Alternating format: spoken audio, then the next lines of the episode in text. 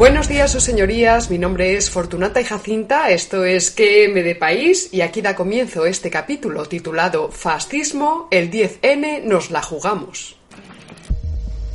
Frase extraída de un tuit que la célebre periodista Julia Otero publicó recientemente, en referencia a unas declaraciones del partido Vox.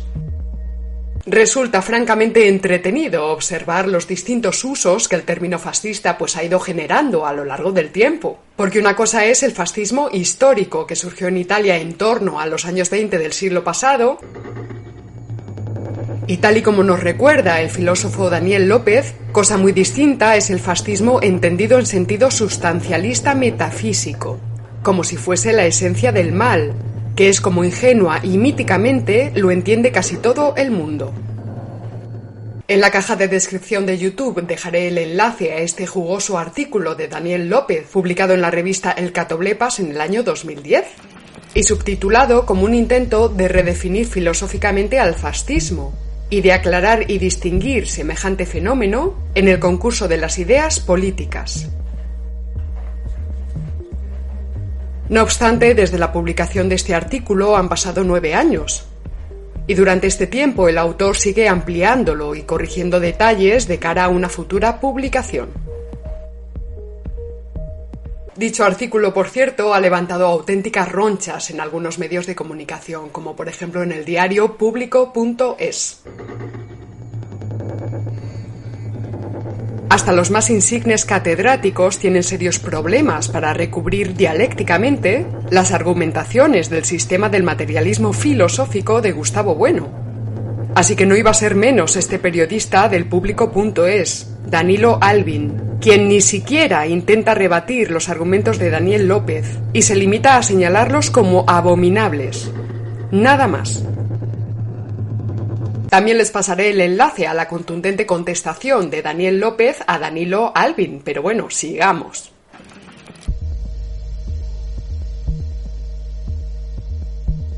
En su obra Fascismo, Historia e Interpretación, el historiador italiano Emilio Gentile nos advierte que la imprudente extrapolación del término fascismo ha llevado a denominar fascista a regímenes tan distintos como el de Juan Perón en Argentina, la República Presidencial de Charles de Gaulle en Francia, los regímenes de partido único del Tercer Mundo, la dictadura de los coroneles de Grecia, la presidencia de Richard Nixon en los Estados Unidos de Norteamérica, los regímenes militares de América Latina, e incluso a las democracias burguesas y a los propios comunistas.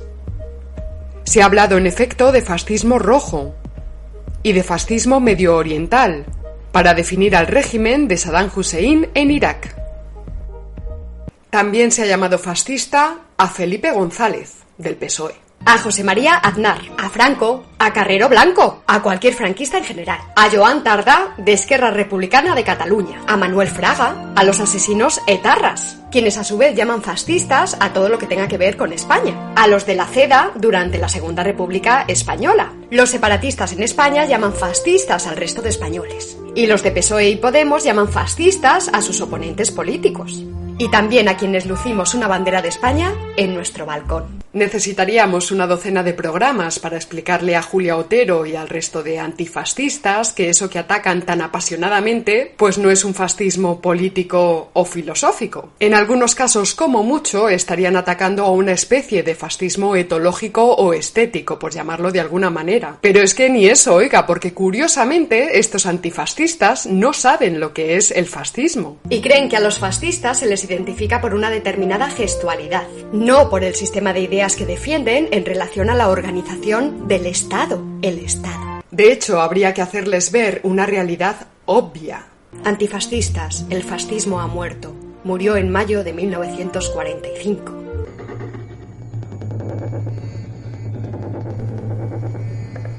Aunque en rigor, y si ya nos ponemos súper estupendos, lo correcto sería decir que murió en julio de 1943, con la caída y encarcelamiento de Mussolini.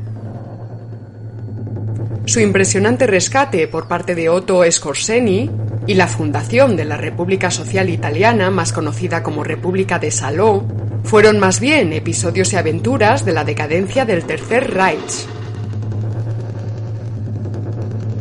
Pero de la muerte del fascismo, pues está claro que aún hay muchos que no se han enterado, ni ganas tienen de hacerlo, porque, parafraseando a Tomás de Kempis, más vale temer al fascismo que saber definirlo. Podemos, podemos llamarlos ultraderecha, podemos llamarlos derecha extrema, extrema derecha. ¿Sabéis lo que son? Fascistas, son fascistas. Y al fascismo solo lo frena este partido, votando el día 10 de noviembre. Para empezar este bloque, quiero leerles esta cita del filósofo español Gustavo Bueno del 25 de enero de 2004. La libertad de elegir en las urnas es como la libertad de elegir en el mercado. Hace falta mercado, de bienes o de candidatos. Para eso hacen falta industrias trabajando y ofreciendo bienes y ofreciendo candidatos, y en eso están pues los distintos medios de comunicación. Sus periodistas, sus ministroperiodistas y tertulianos también. Nuestros cineastas y otros sujetos de autoridad del mundo del arte, que ejercen como comisarios políticos. También politólogos y sociólogos. ¿Te está gustando este episodio? Hazte fan desde el botón apoyar del podcast de Nivos. Elige tu aportación y podrás escuchar este y el resto de sus episodios extra. Además, ayudarás a su productor a seguir creando contenido con la misma pasión y dedicación.